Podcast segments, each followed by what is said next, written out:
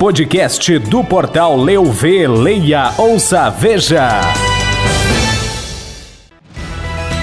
Você vai saber no podcast do Portal Leovê desta quarta-feira que Caxias do Sul cediu o primeiro simpósio das guardas municipais da região. E em Bento Gonçalves, Esportivo anuncia mudança no escudo e novos uniformes. Prefeitura de Farroupilha abre processo seletivo simplificado para 10 vagas. Garibaldi volta às urnas para escolher novo prefeito neste domingo. Destaque no estado: número de casas destelhadas chega a 200 em Capão do Leão após temporal. Destaques no Brasil Brasil, Bolsonaro nomeia Victor Godoy como ministro interino da Educação. E destaque no mundo: número de refugiados ucranianos supera 4 milhões, confirma Ouro.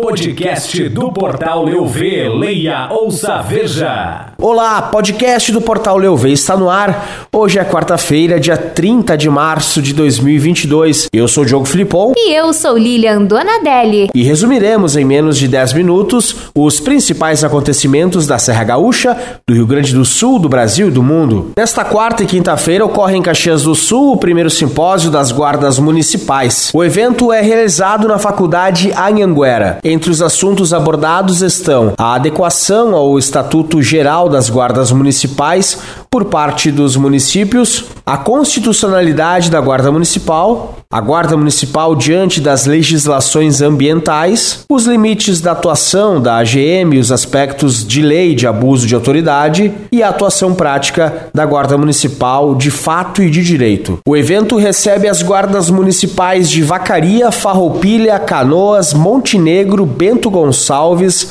Flores da Cunha e Santa Cruz. Em evento realizado na noite da última segunda-feira, o Clube Esportivo de Bento Gonçalves anunciou uma grande mudança. A partir da temporada temporada 2022, que inicia neste mês de abril, o escudo do clube será diferente na oportunidade. Além de apresentar os uniformes para a temporada que começa nos próximas semanas, o novo escudo foi revelado. Esse tem um formato da taça de vinho. A inspiração surge da alcunha de Bento Gonçalves, que é conhecida como capital da uva e do vinho. Conforme a gestão, a ideia é aproximar o clube da cidade à sua comunidade ainda mais.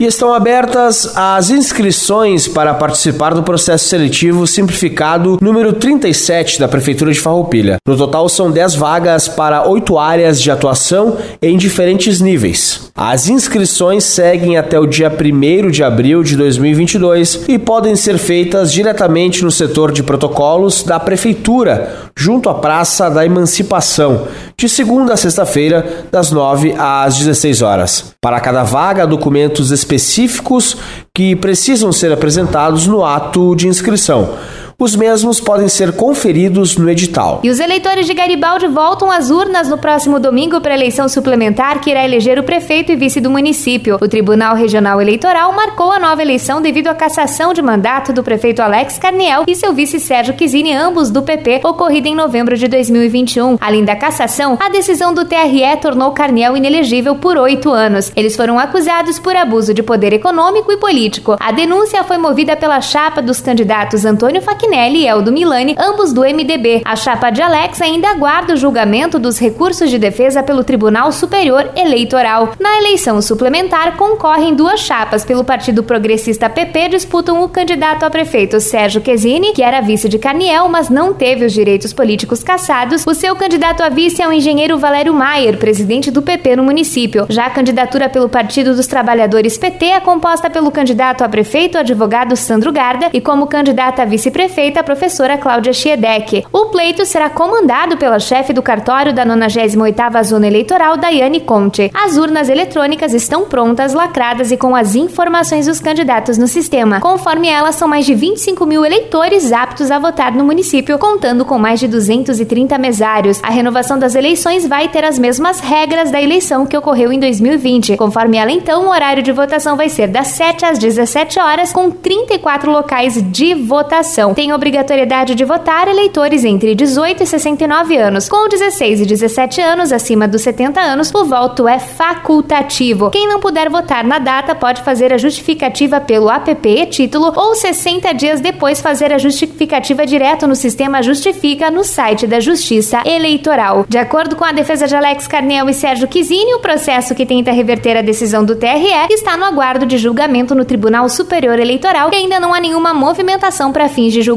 Dessa forma, dessa forma segue a eleição suplementar no município. E Lilian, infelizmente o temporal registrado na madrugada desta quarta-feira em diversas regiões do estado provocou danos importantes em Capão do Leão, cidade da Zona Sul gaúcha. Segundo informações da Defesa Civil, o número de casas destelhadas por conta da queda de granizo e de vendavais chegou a 200. As autoridades relataram ainda que 70 residências tiveram estragos severos. Em Morro Redondo, registro de pedras grandes ocorreu na região Capela da Buena por aproximadamente cinco minutos. E após a saída conturbada de Milton Ribeiro do Ministério da Educação na segunda-feira, o presidente Jair Bolsonaro nomeou Victor Godoy Veiga para assumir o posto de forma interina. A nomeação foi publicada no Diário Oficial da União desta quarta-feira. Ele será o quinto nome ocupado para o cargo no governo de Bolsonaro. E o número de refugiados ucranianos que fugiram da guerra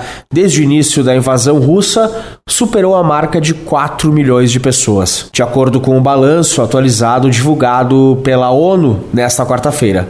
A Europa não registrava um fluxo de refugiados de tal intensidade desde a Segunda Guerra Mundial entre 1939 e 1945. O alto comissário da ONU para os refugiados, Filippo Grandi, está no país em guerra. O número de refugiados já supera a projeção inicial feita pelo Alto Comissariado no início da guerra.